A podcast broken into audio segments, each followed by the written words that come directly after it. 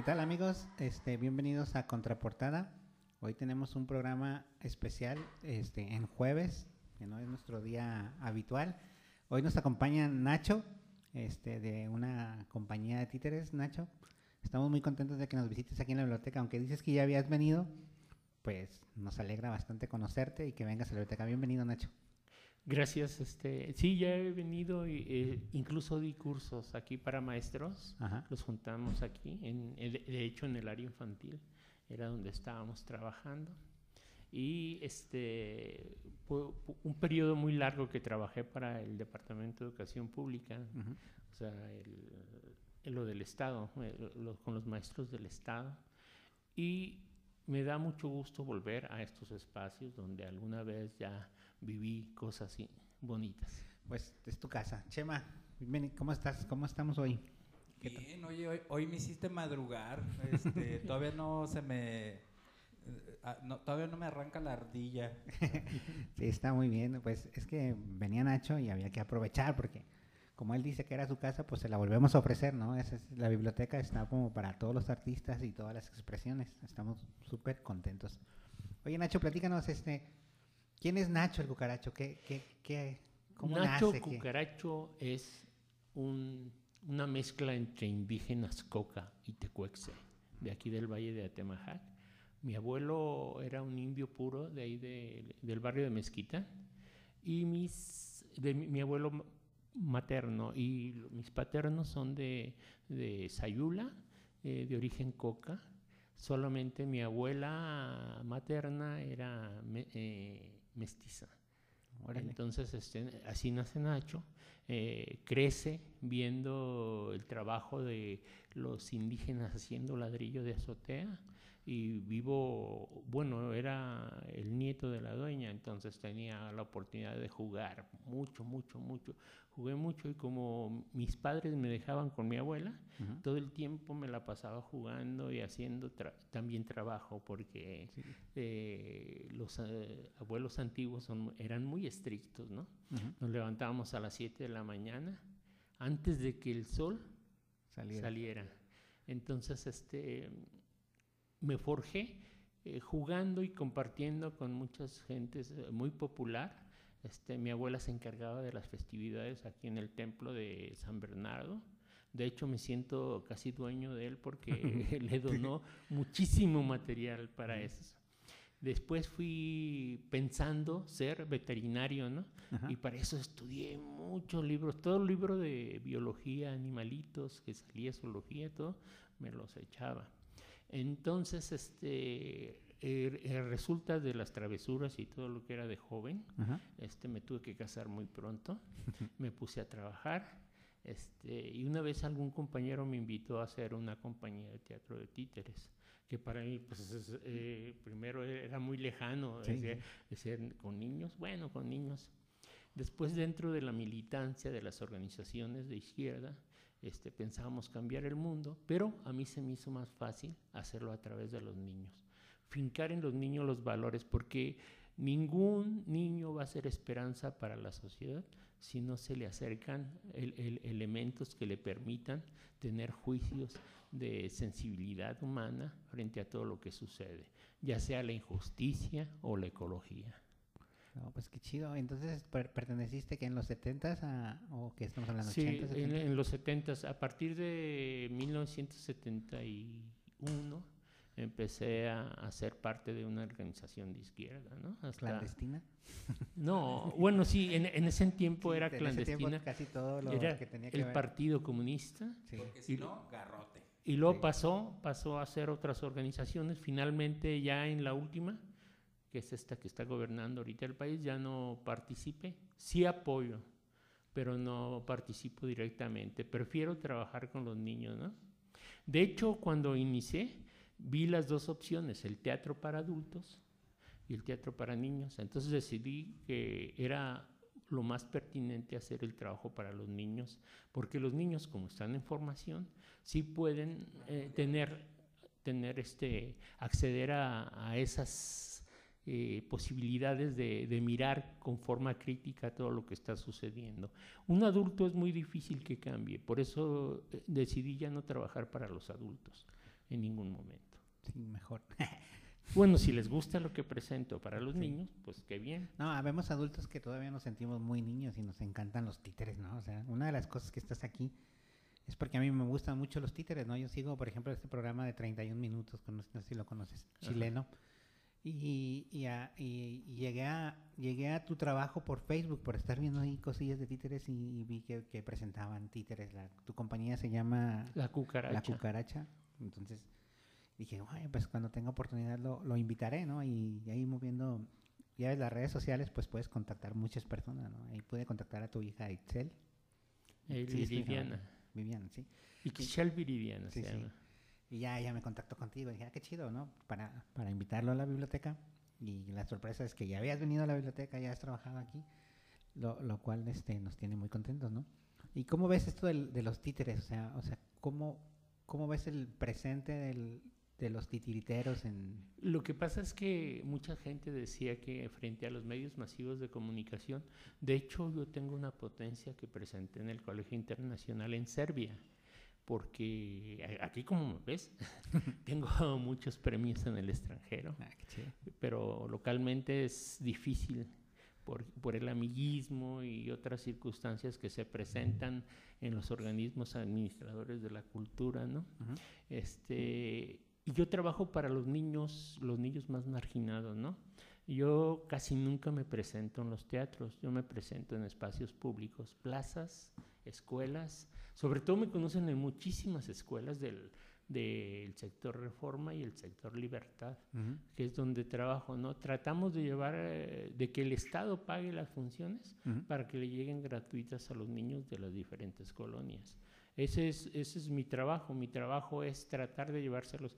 Y tiene una cuestión importante, ¿no? He, presentado, por ejemplo, nos presentamos en una zona muy rica que se llama El Cielo, allá por...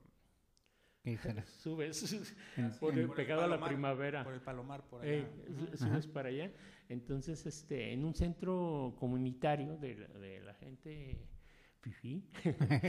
me Nada más son gente bien. La gente bien, me presenté para ellos y, lo, y, y, las primeras dos filas estaban llenas de niños, pero cada uno traía un aparato interactivo. Entonces, este, eh, en ese momento los derrotamos. O sea, porque el títere habla directamente con el niño y se refiere a él. el, yo creo que la tecnología lo, puede hacer, pero no igual que, que es con, con un títere. Cuando un títere cobra vida, es como un juguete para los niños que recobra la vida y que se acerca a ellos en, la forma que más les agrada, que es la interacción, ¿no? Eh, donde platican entre sí. Tratamos de hacerlo, todos los espectáculos que presentamos tienen contenido o áreas donde podemos nosotros flexibilizar nuestra presencia dialogando con ellos, haciendo una interacción de diálogo con los niños en cuanto a lo que sucede en el escenario o lo que está sucediendo en el mundo. Sí, ¿no? esto tiene bien chido la interpretación del, del, de los títeres sobre el mundo y cómo se lo da a los niños. Es algo... Cuando nosotros llegamos a la sierra, por primera vez en 1994, este, no había forma de decir que es un títere para los huicholes. Eh, entonces el traductor decía, muñeco o algo así. Entonces este, vimos que dentro de su parafernalia mágica hay un objeto que se llama nierica, que es un espejo. Cuando están en, el, en la festividad del peyote, en el Jicurineira, ellos se ven, se reflejan y ven sus pecados y sus cosas. ¿no? Entonces el títer es una forma de que el hombre se vea, un nierica. Pero ya no lo usamos porque después nos dimos cuenta que pertenecía a la, a la cosmogonía mágica. Entonces, para nosotros, por respeto, no podemos estar tocando esas cosas, a menos que ellos nos permitan y que ellos nos sugieran eh, presentar espectáculos así. Qué impresionante y, y qué lástima que exista en la actualidad una barrera que es el celular, la tableta. Porque bien lo dice ahorita maestro que hay una presentación y hay que estar luchando contra ese aparato maldito, ¿no? De que deja ese celular Y no nada más en las presentaciones, se pelea con él en la casa, en la escuela, en los salones de clase, en las bibliotecas, porque no pueden dejar de estar encima del aparato los niños. Y es, y es algo, pues yo creo que preocupante, ¿no? Creo que corresponde a sus padres. este, hice una ponencia para el, Colegio Internacional en Serbia, para el Colegio Yurkovsky. He hecho seis ponencias que me han aceptado. Y en ella, una de ellas se llama Medios Masivos y Teatro para Niños, Teatro para Jóvenes Audiencias. Este, nosotros estábamos analizando que es parte la culpa a los padres, que no les dan otras opciones de actividades.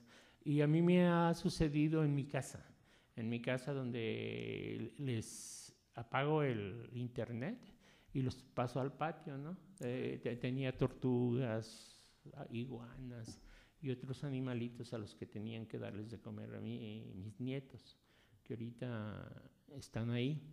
Este, el, el, aparato este interactivo lo hace invisible ante la familia. Al, al, a, a, los familiares les conviene porque les, les da tiempo. Eh. Les quita responsabilidad, eh, ¿no? Pero eh, los niños están perdiendo habilidades, habilidades del juego, están perdiendo este, eh, subirse a un árbol, platicar, jugar, inventar juegos, estar con sus amigos, este, inventando juegos o jugando de diferentes maneras. Le está, le está restando posibilidades y los está haciendo dependientes del de, objeto, convirtiéndoles, como les decía, invisibles para su familia y causando mucho daño en cuanto a que eh, lo importante de los juegos interactivos es ganar ganar como sea. A toda costa, ¿no? A, toda costa, ganar como sea. Y eso lo lleva a que en, el, en la escuela eh, al más débil lo hagan víctima. Sucedía que cuando yo estaba en la escuela, en mis tiempos, este, el más malo, el más desastroso del salón, su característica fundamental era defender a los más, a los más débiles. Sí, eso era y me parecía un valor importante porque eso decía tomar en cuenta al otro. Ahorita no, ahorita es eh, humillarlo y humillarlo de la forma pública más fuerte.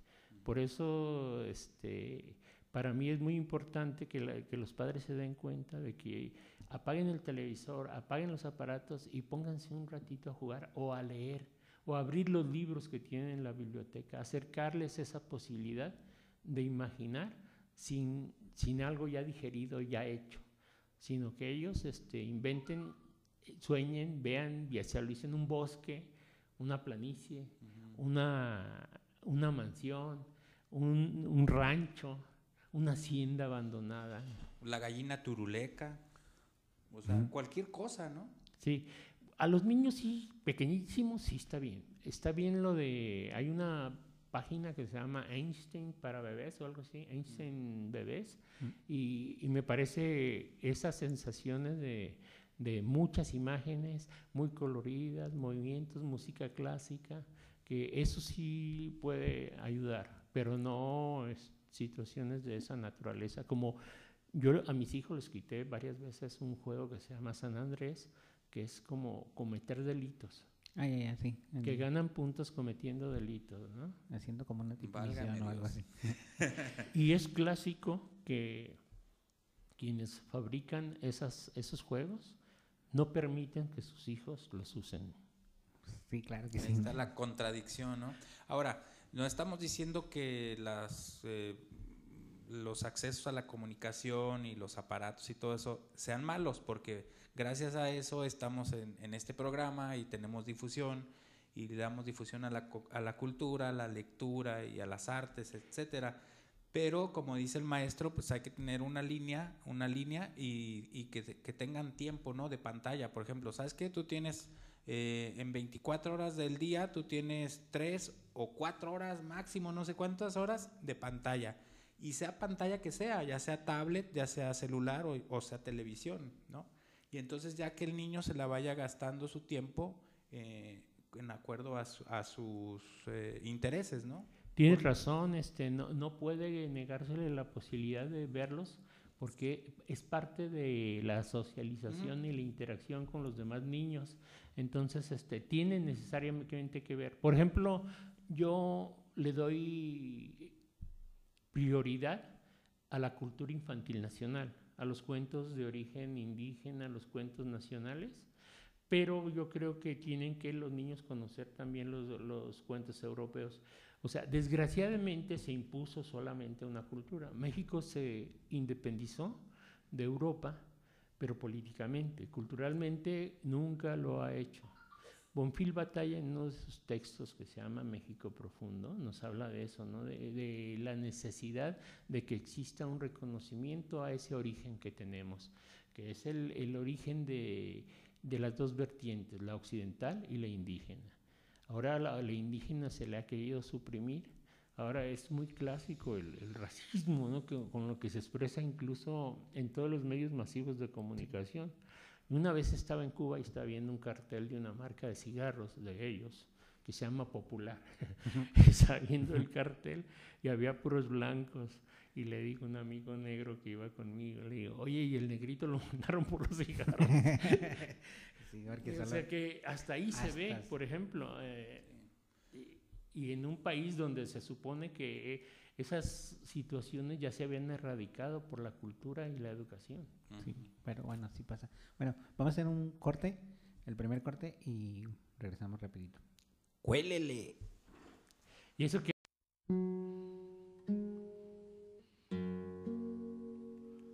Cuando ya nada se espera personalmente saltante, más se palpita y se sigue más acá de la conciencia fieramente existiendo, ciegamente afirmando, como un pulso que golpea las tinieblas, que golpea las tinieblas. Cuando se miran de frente los vertiginosos ojos claros de la muerte, se dicen las verdades, las bárbaras, terribles, amorosas crueldades, amorosas crueldades. Poesía para el pobre, poesía necesaria como el pan de cada día, como el aire que exigimos trece veces por minuto para ser y en tanto somos, dar un sí que glorifica. Porque vivimos a golpes, porque apenas si nos dejan decir que somos quien somos. Nuestros cantares no pueden ser sin pecado un adorno Estamos tocando el fondo, estamos tocando el fondo. Maldigo la poesía concebida como un lujo cultural por los neutrales, que lavándose las manos se desentienden y evaden. Maldigo la poesía de quien no toma partido, partido hasta mancharse. Hago mía las faltas, siento en mía cuánto sufre. Es un rolonón. un rolonón. Se llama La poesía es un arma cargada de, futuro de Paco Ibáñez. La música, por cierto, hoy la elige el, el maestro Nacho. El, el, autor es Gabriel Zelaya. Sí, Gabriel Zelaya, bueno, el, el, autor, el que la que está cantando, perdón, Paco Ibáñez. Es un poeta. Eh, Paco Ibáñez. Paco Ibáñez eh. La canta Serrat también. Sí. Eh. Ah, fíjate que yo escucho Serrat, no se le había escuchado en qué. Bueno, escucho muy poco de Serrat. Escucho como, por ejemplo, el disco de Mediterráneo, que me encanta mucho, de 1978 por ahí. Y yo creo que ya después ya no escucho más. Digo que escucho Serrat, pero solo escucho ese Lo disco. que la ventaja que da el internet es ese, ¿no? De que conoces este, textos y versiones. Como ¿no? Gabriel, Gab, este Paco Ibáñez tiene otra que se llama Andaluces de Jaén. Andaluces de Jaén. También es una canción fuerte, llegadora. sí, sí.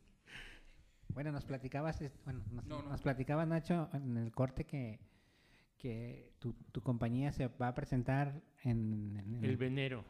todo. El Venero todos los domingos de julio. Aproximadamente, creo que a la, a la una o a las doce, no, s- no estoy seguro porque no venía preparado para el ¿Sí comercial. sabes dónde, sí sabes dónde está el venero? Para Eh, los que no está aquí sabemos. atrás como ah, a- rumbo a la prepa. Ajá. Por ahí, eh, luego te lo pasamos. Sí, sí. Bueno, lo ponemos Sí, los aquí. en el- a, a Prepa 1. Ey, por ahí. Sí. aquí en ok. el- bueno, aquí en el centro de Guadalajara. Entonces, Ey, aquí- los aquí domingos tienen. Los- todos los domingos ah, eh, entre 12 y 1, ¿no? entre 12 y 1. Lleguen a las 12 para que lleguen temprano y así es a la 1, Sí. pues se dan una vueltita Sí, ahí por el este, centro. Y es el reinicio. Ahorita en- entramos ahí porque les han permitido trabajar eh, con el aforo reducido Ujú. Y todas las, ¿cómo se llaman? Las reglas de Las sanidad, sí. la- todos los elementos para que sea saludable la reunión. Este, tenemos algunas, algunas otras presentaciones, pero sueltas, que son con, con institutos. Mm, ya, ya. O todo lo que tenga un patio, que podamos separar los chiquillos, este, Ahí pues, está, aquí podemos- está la Podemos biblioteca. hacerlo. Aquí está la biblioteca, cuando gustes, ¿verdad? O sea, Ima- imagínate que sea los lunes de títeres y marionetas en la Biblioteca Central Estatal, profesor Ramón Ramón, García, García Ruiz. Y que el Pero- maestro dirija aquí a una compañía y que vengan los niños y nosotros estén nos en encargamos, y que nosotros nos también encargamos aquí- de traer a los niños, ¿no? Eh, y que también aquí fabriquemos nuestros propios títeres, como bien mencionó el maestro, nuestras marionetas y este poner un taller aquí, no sé, de marionetas y empezar a, no sé, echar a volar la imaginación. Aquí está el espacio para hacerlo. Ustedes pueden pedir, por ejemplo, este, un acervo de videos, ¿no? Eh, tenemos una producción en la DIPTA, ¿la conocen la DIPTA? Dirección de Programas de Tecnología en el Aula, de la Secretaría de Educación. Eh, se llama DIPTA, se llamaba CDTEC antes. Ujú. Este, ¿Dicta? DIPTA, eh, Dirección de Programas de Tecnología en el Aula. Este, tenemos varios videos, tenemos los cuentos de, de miedo de- del CONAFE. Este, tenemos en video también Francisco y la muerte de Onelio Cardoso. Eh, eh, y también tenemos este, otros, otras historias. Tenemos la Tecuanicha. Acaba de, de ser seleccionada en, en- en octubre del año pasado para el Festival Internacional de, de Títeres de Tlaxcala, que es el más importante del país, ¿no? Y también este, tenemos algunos de educación sexual para niños. eh, se llama Historias del Salón, Conociendo Somos y otro que no me acuerdo. Un, un ojo al gato.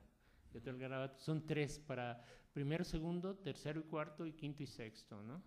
Donde viene parte del abuso y ahorita está concursando a nivel internacional otro cuento que se llama Las manchas de la luna sobre el abuso sexual dentro de la familia este, que estamos haciendo para que los niños denuncien y los adultos escuchen. La mancha de la luna. Las manchas Las de la manchas. Oye, Nacho, ¿y, y todas estas obras son escritas por, por tu compañía o tú? O... La mayoría. Esta última no. Esta, bueno, sí. Esta última hice una adaptación de una historia de un una señora nicaragüense que incluso le, le- le pagamos el costo del, De los derechos. de los derechos. Este, y nos la pidió. Me gustó mucho porque es muy mágico, pues el- la historia narra entre magia y realidad lo que le sucede a muchos niños en que, que les destruyen la vida para siempre, ¿no? Entonces, este queremos que los adultos los escuchen, que los adultos se fijen que lo que está pasando con ellos.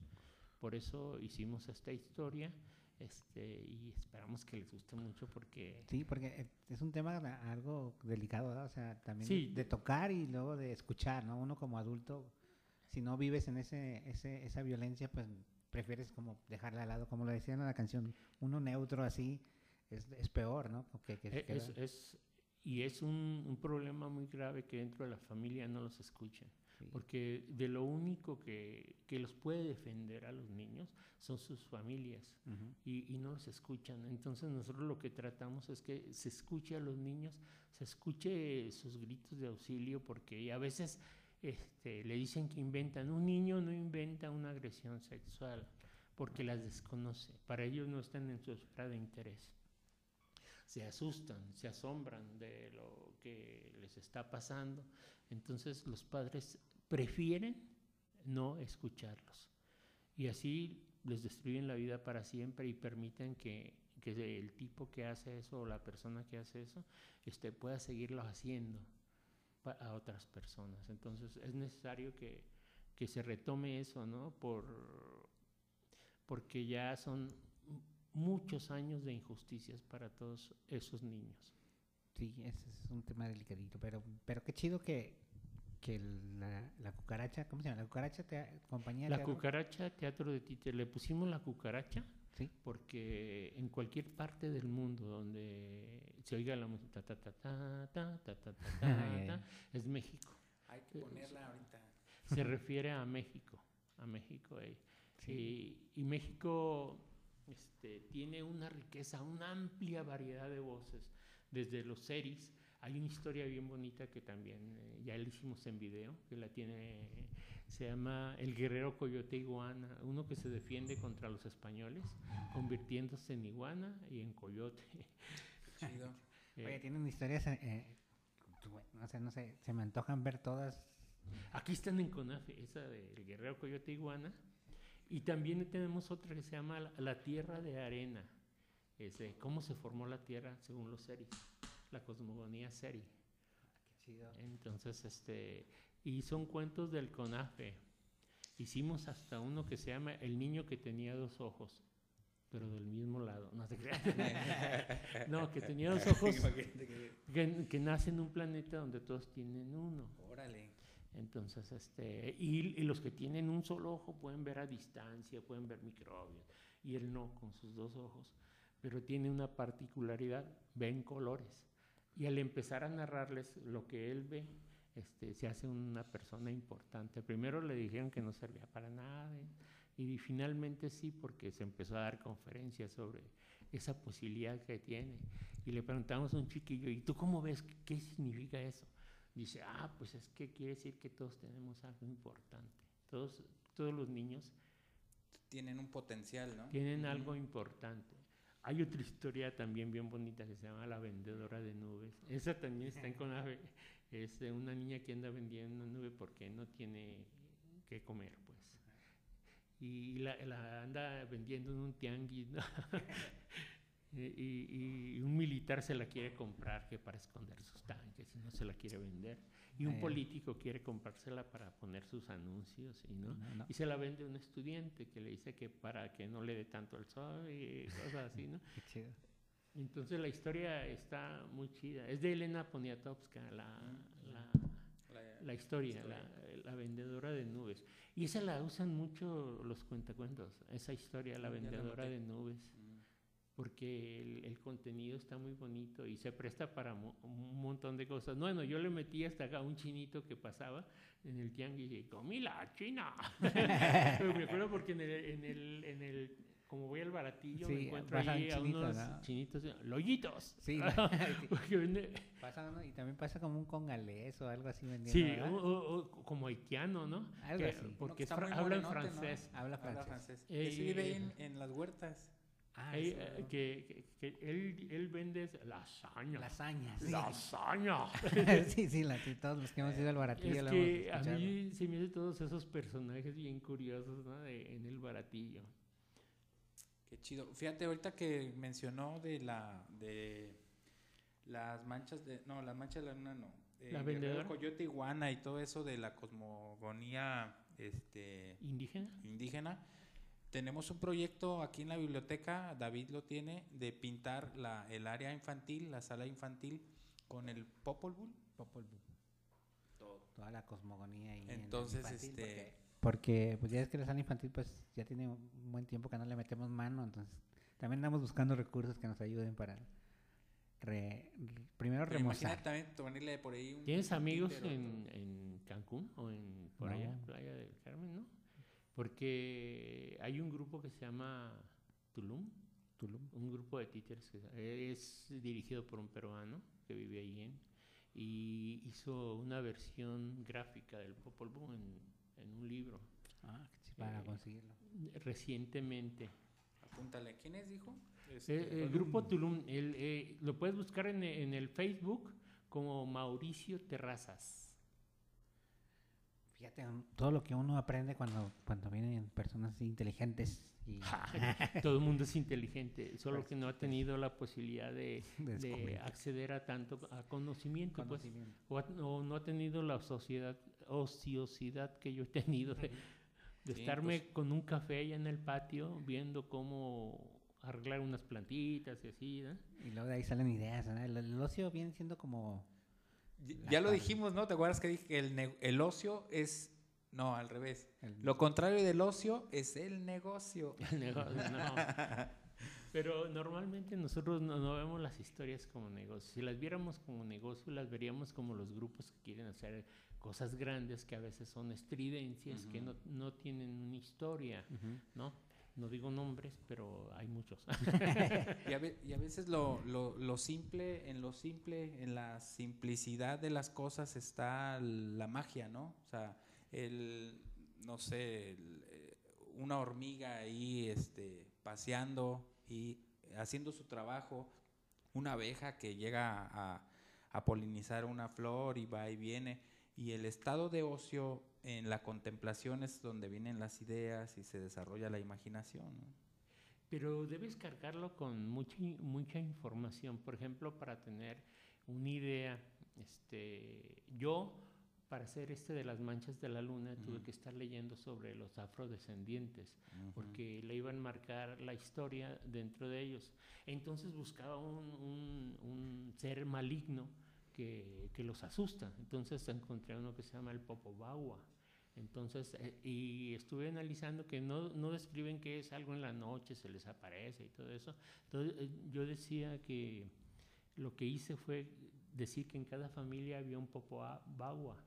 Entonces, que los, los de la familia y la niña afectada deberían denunciarlo, deberían mancharlo. Entonces, las manchas de la luna es una niña que va y y se mete al fondo del mar, saca un caracol y luego va a un cerro y corta unas flores. Juntando todos esos elementos podría ser una pintura indeleble. Entonces, en la noche, cuando está acostada, se llena las manos y cuando vienen a molestarla, le mancha la cara. Le, le, mancha la cara y huye. Entonces se cae en un acantilado y se, se, convierte en la luna. Entonces está condenado a que cada 29 días este, va a aparecer completo con sus manchas. manchas en la cara. Y es indeleble, o sea. Chido. No, qué, qué, bien. O sea, viene, ahora sí que está la, la idea, pero con sustento, ¿no? Sí, van, van, to van tomando elementos, enriqueciéndolo. Uh -huh. Eso se llama el atractivo dramático, cuando le vas añadiendo situaciones uh -huh. que puede vivir el personaje. También no, los, a los cuentacuentos les sirve. Si la historia está muy anodina, plana, tú le puedes meter elementos conociendo qué es el personaje, qué va a hacer en la historia, este, sus habilidades, este, puedes descubrirle, este, darle situaciones de prueba que forman el atractivo dramático para hacerlo más interesante al público. Sí. Anotado, es, maestro. Estamos de un taller, amigos. Ajá. Es un lujo, es un lujo lo que tenemos hoy aquí en la biblioteca, en contraportada. Bueno, vamos a hacer nuestro segundo corte y volvemos. Vámonos. Thank you.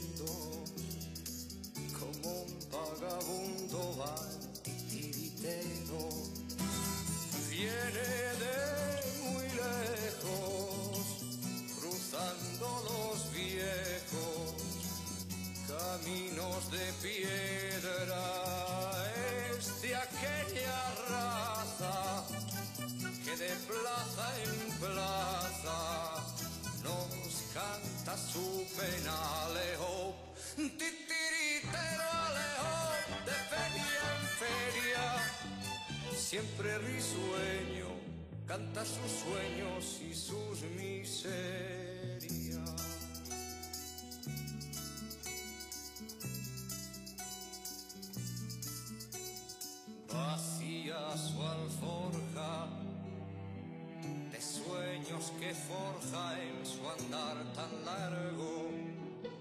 Nos baja una estrella que borra la huella de un recuerdo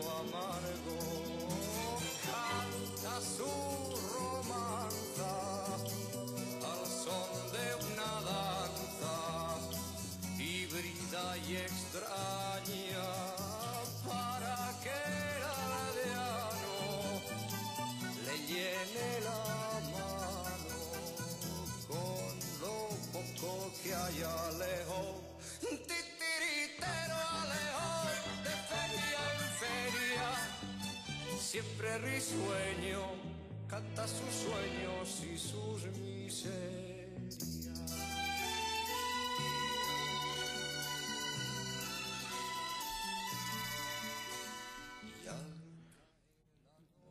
Joan Manuel Serrat, el titiritero, esta, esta canción que escogió Nacho para cerrar casi el show.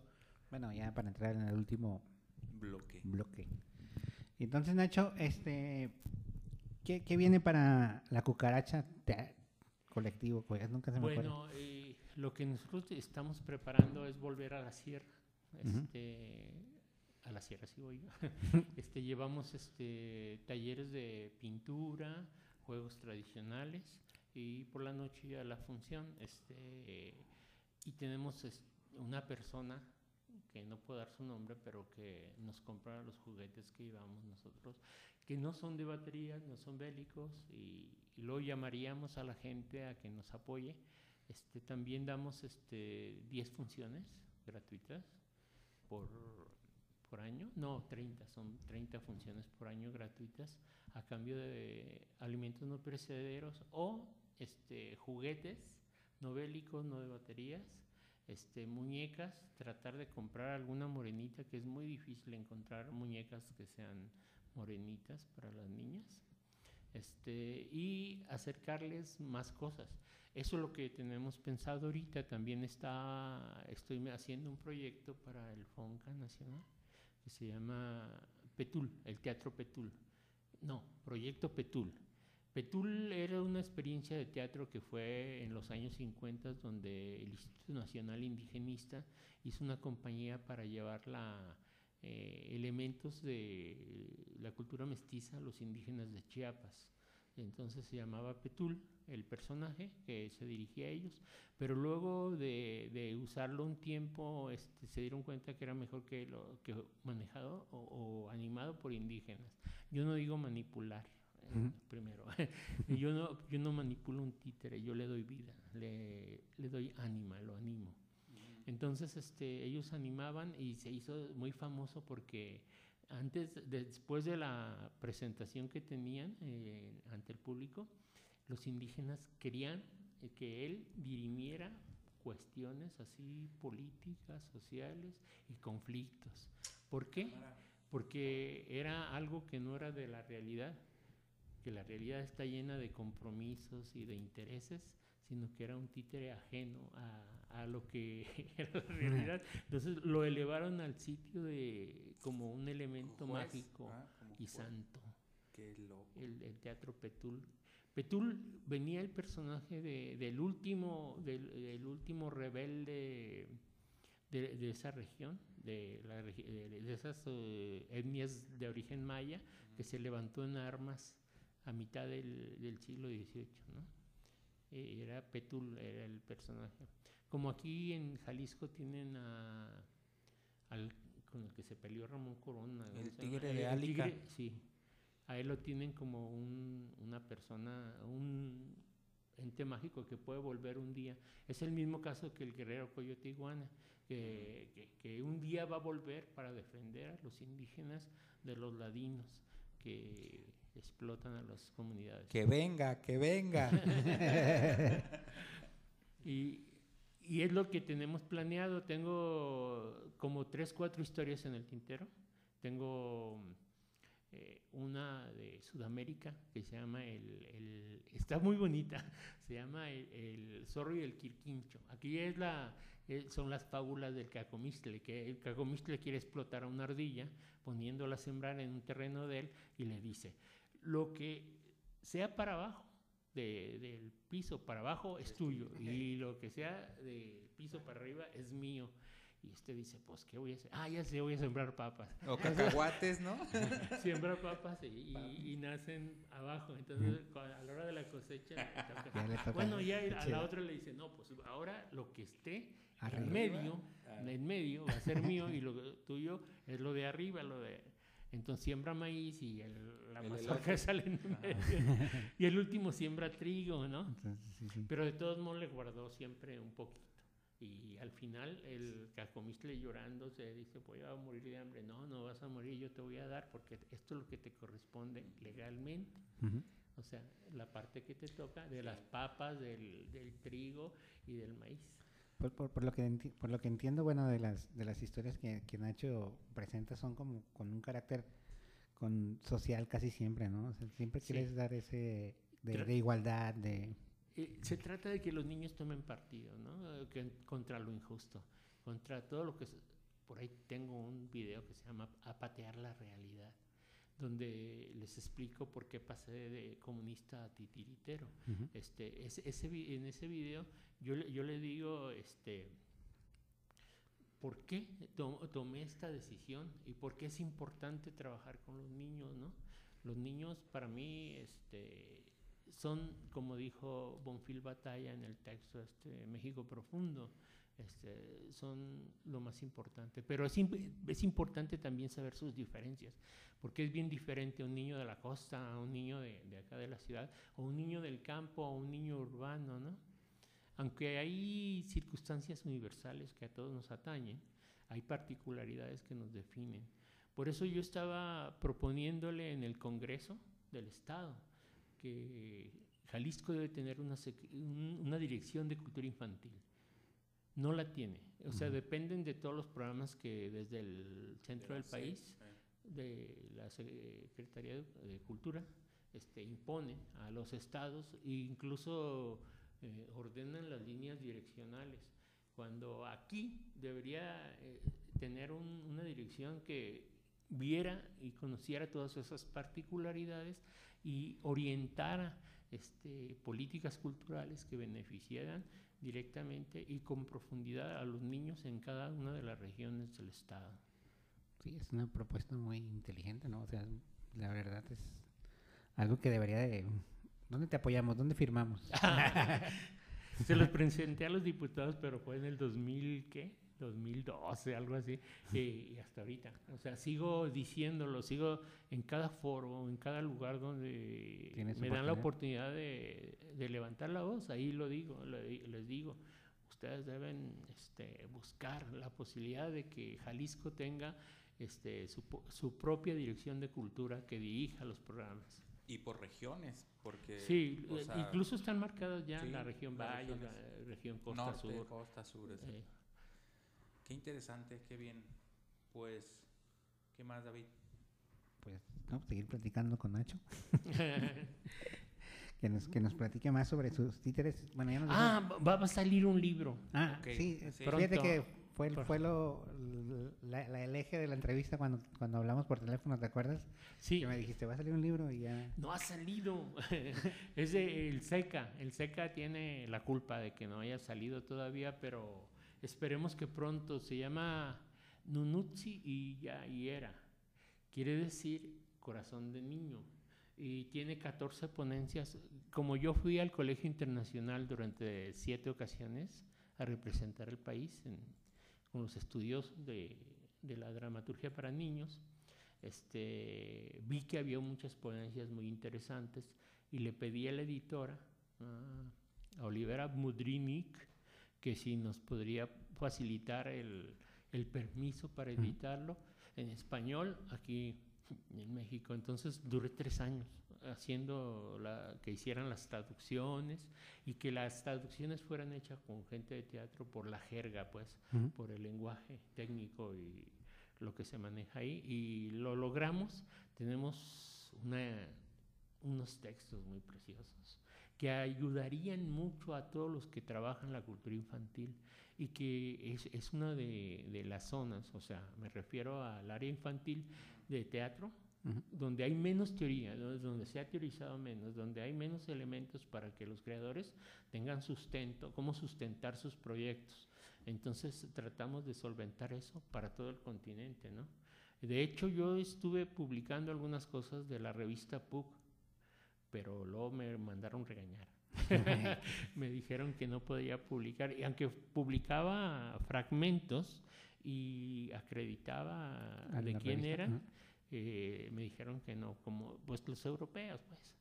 Le digo, ¿para qué lo tienen si, si no le va a ayudar a todos los latinoamericanos que no tienen la posibilidad de ir a, a Charleville, Francia, a, a ver los textos? Podemos nosotros pasárselos. pero- Reproducirlos, sí. pero me dijeron que de todos modos no. no tienen ese censura. corazón que tenemos los mexicanos. Ya sé. Oye, Nacho, y para, la- para las generaciones más jóvenes que nosotros, que se quieren dedicar a los títeres o al teatro, ¿tú qué, qué mensaje tendrías para ellos? Pues lo que pasa es que un, un buen proyecto vende. O sea, el fin no es ese, para mí, no es vender. Pero si tu proyecto está sustentado y tiene la calidad técnica, o sea, y es sorprendente, este, vende. O sea, podrían vivir, podrían vivir de eso. Además, el país es grandísimo. Y, y la cantidad de gente que trabaja para los niños somos muy pocos, muy pocos. Hay espacio para todos. Incluso, por ejemplo, nosotros no desdeñamos una fiesta infantil. O sea, se las cobramos, claro, que menos que a, a las instituciones, pero también tratamos, i- igual los contenidos que presentamos ahí no son de carácter comercial, son contenidos que nosotros manejamos siempre, que son la identidad, la cultura, los principios, los valores y todo sustentarlo para que los niños en el futuro les sirvan como elementos de juicio para que sean ciudadanos este, de calidad humana. Ya oyeron niños, pidan a Nacho Cucaracho para su fiesta de cumpleaños y ahí va a estar Nacho Cucaracho. Fíjate que eh, en octubre pasado, del año pasado, tuvimos que decirle a un niño que no, que nos estuvo ¿Cómo? insistiendo, por- porque no podíamos, porque era, Por estábamos agenda, pues, cerrados. por no, agenda. estaba Por la cerrado pandemia. totalmente. Ah, eh, por la pandemia. por, por la pandemia y además este, teníamos indicios de que uno de los Sí, que no. bien estaba con nosotros este, podía haber tenido, no lo tuvo hasta enero, que Bueno, fue es- cuando ya de Eso es importante. Recuerden que todavía estamos en pandemia hoy, hoy día. Hay que respetar el uso de cubrebocas, los protocolos de sanidad, que lavarse las manos y la sana distancia. No hay que bajar la guardia y los que tengamos que vacunarnos, pues ya hay que vacunarnos. ¿Cómo te fue a ti, David? Me vacunaron ayer. Sí, Me duele el bien, brazo, pero no, todo bien, todo bien. Muy Yo bien. primero me sentí como en la sierra, de hecho lo publiqué. iba en una camioneta donde iba así lleno de tierra y en otro donde estoy en el Museo de Tlaxcala eh, con un fantoche que es la cabeza con el cuerpito. Ah. Dije, y me hice chiquito. Y luego con la foto del que me puso la de la India, eh, me dije, pero me puse bien filoso para la álgebra. el turbante por el Qué turbante. chido. Pero sí es necesario este, mantener porque nosotros queremos salir a la calle lo más pronto posible para poder seguir trabajando y llegando a los niños y atendiendo a las comunidades indígenas. Sí, o sea, para, bueno, para el que llegó hasta aquí escuchándonos y, y no ha buscado a Nacho en Facebook, a ver, ¿puedes repetir dónde encontrarlo? Eh, la cucaracha teatro de títeres Ujú. lo puede poner en cualquier buscador Sí. o en el Facebook. Y también este, me pueden encontrar en el Facebook como Nacho Larios Nieves. Este, Nacho Larios tengo algunas páginas especializadas para titíteros que son técnica y teoría y praxis del teatro de títeres. Esa es del Facebook. Y hay otra que se llama este, Federación Latinoamericana de Titiriteros. FELATI. FELATI, Federación Latinoamericana de Titiriteros. Es donde publico, esa es especializada porque los jóvenes que quieran conocer, este, incluso hay becas para el extranjero, ¿no? Para estudiar en Francia, en Charleville. Ahí está. Yo voy, yo voy. Yo voy, yo pido una. francés. Parlez-vous. Pues, ¿qué ma- ¿algo más que, que quiera Lo, cerrar? lo que quieras. lo, son- lo que son- yo quisiera que los papás este, apagaran las televisores y agarraran un libro o vinieran a la biblioteca, se hicieran socios de la biblioteca Sí, central y pidieran libros. Por ejemplo, hay muchos del CONAFE muy bonitos que les pueden narrar a sus hijos. O sea, que no se pierda esa costumbre que tenían de contarles historias, que no se pierda la voz de los antiguos que están, re- que están contenidas en todos esos cuentos, en todas esas conserjas, en todas esas narraciones que han enriquecido la vida de la mayoría de los niños que vivimos o que estuvimos alguna vez en un rancho. Sí. Qué añoranzas, ¿no? Sí. Bueno, este, antes de irnos y agradecer a Nacho, hay que dar nuestros comerciales.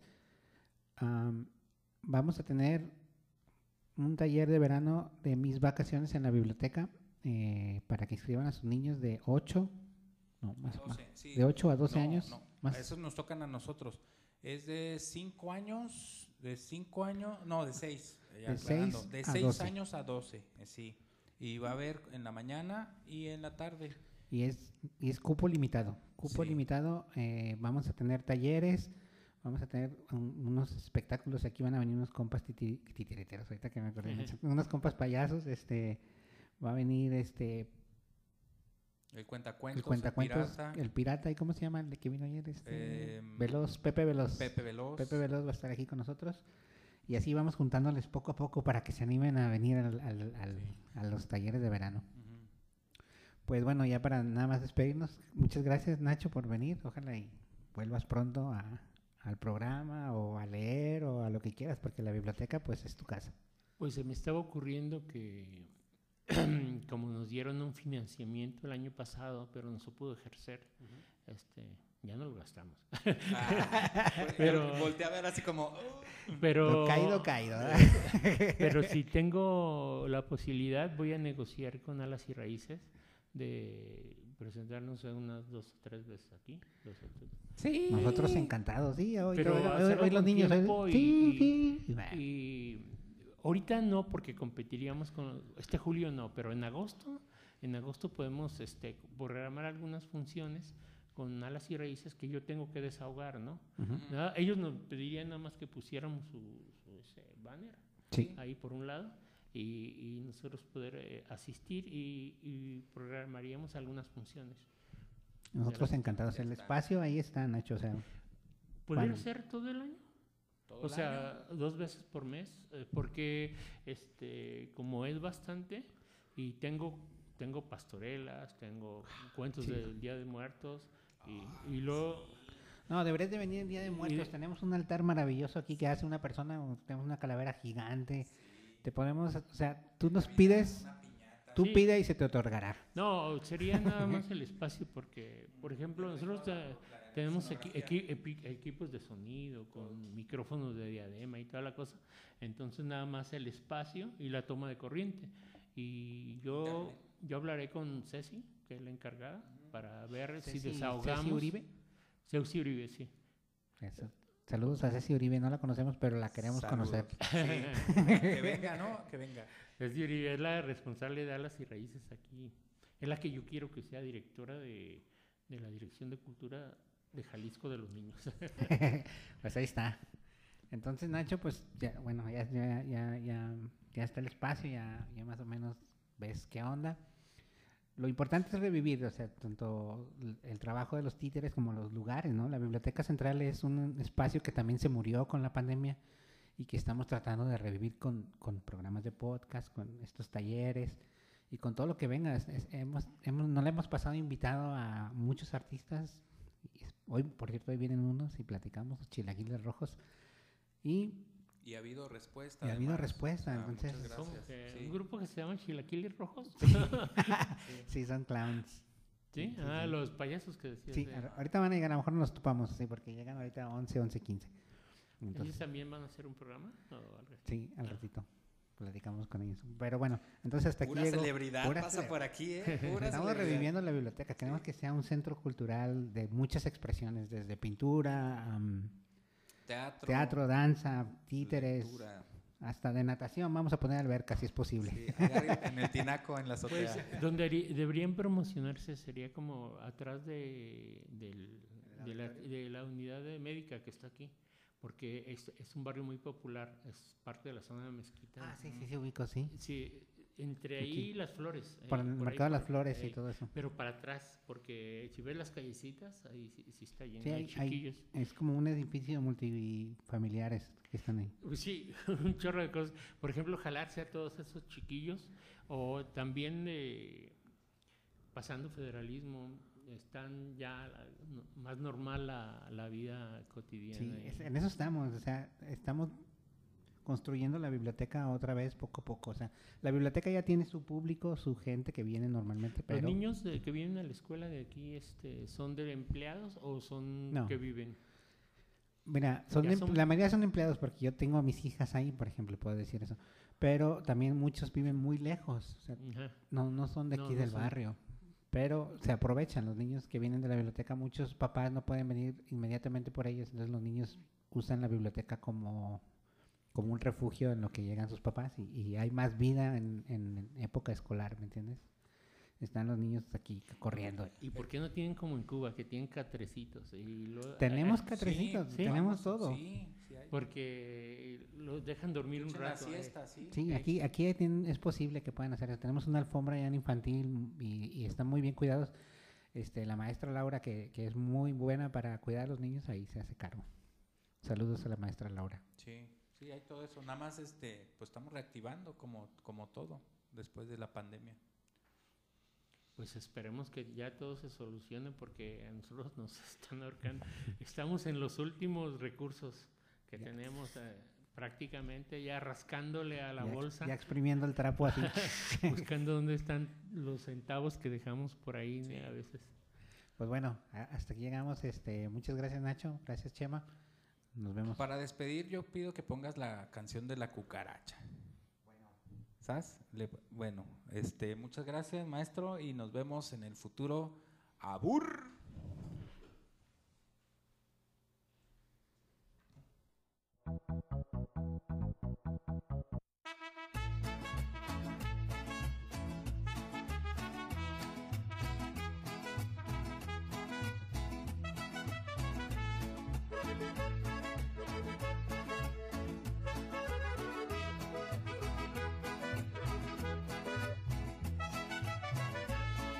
La cucaracha, la cucaracha, ya no puede caminar, porque no tiene, porque le falta marihuana que fumar. La cucaracha, la cucaracha, ya no puede caminar, porque no tiene, porque le falta marihuana que fumar. Una cucaracha pinta, le dice a una colorada, vámonos para Chihuahua a pasar la temporada.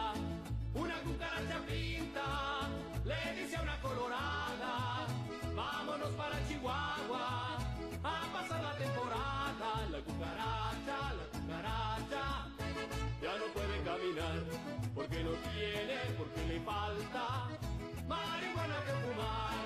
La cucaracha, la cucaracha, ya no puede caminar porque no tiene, porque le falta